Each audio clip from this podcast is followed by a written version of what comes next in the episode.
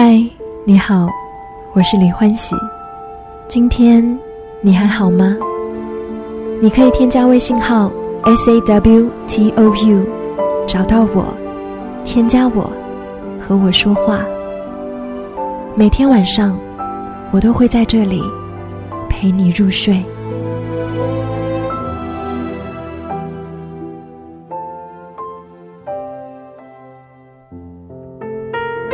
今晚我要和你分享金华军团第二百三十六位学员的故事，也许也是你的影子。那让我们叫他小文吧。小文和女朋友经常吵架，但与其说是吵架，不如说是女朋友自己很生气，而小文却一头雾水。他们最常吵架的点是关于微信不秒回，还有漏接电话这类事。女友和小文说。其实他自己也很矛盾，觉得自己这样好像不太正常。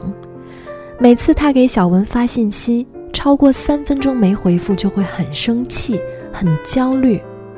就算之后小文回复了，甚至解释了理由，女友还是会晾着他，很长时间都不愿理他，并且还希望小文能够主动发现自己为什么生气，希望小文每次都可以哄哄自己。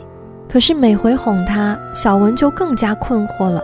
比如，有的时候感觉气氛有点不对，问女友：“啊，你是不是不高兴啊？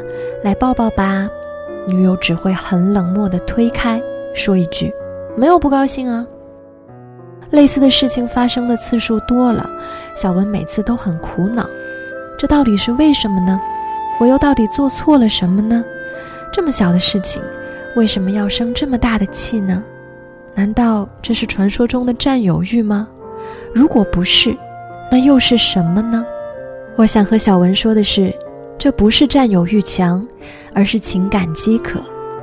小文的女友是典型的焦虑型依恋人格，他们希望对方能够拯救自己，尽管极度渴望与人亲密，但总是怀疑和恐惧对方并不是达到了同等的亲密，嘴上说不要。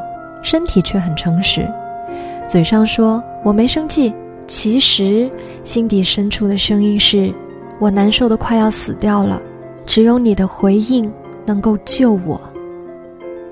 情感饥渴的人，他们习惯用愤怒、焦虑、冷漠、疏离等表面情绪来表达内心对于安全感和被关注的诉求。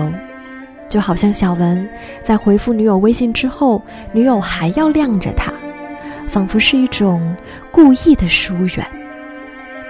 不要被这些带有迷惑性的表面情绪给干扰了，这些干扰会让人看不到对方的真实诉求，而是只会觉得对方很坏脾气、很难哄、阴晴难测。所以，换一种哄女友的方式吧。比如，用温柔的语气问问他：“你到底是因为什么而生气呢？这个原因背后，你真正害怕的是什么呢？”你知道吗？你的女友真的不是故意要这样作给你看，她很可能是在婴儿时代极度的被父母保护，每一次哭啼，父母都及时出现了，于是成年之后。当他没有被及时回应的时候，才会如此的焦虑不安。你当然也可以这样引导他，尽管很可能他什么都不记得了，但他可以通过你的关怀还有发问，从父母那里得到这样的答案。当他明白自己从小就是被爱、被呵护的，也许那种莫名的怀疑自己不被关心的疑虑就会打消很多。那么，除了温柔的发问，接下来就到了你彰显男性魅力的时刻。有句话说，最令人动容的三个字，不是“我爱你”“我想你”，而是“有我在”。一切飘在天上的浪漫，千金难买的表白，都敌不过高质量的陪伴。只有你真正和他独处的每个机会，只有让他完完全全的感受到你存在的每个时刻。只有你在，对他来说，便是一切。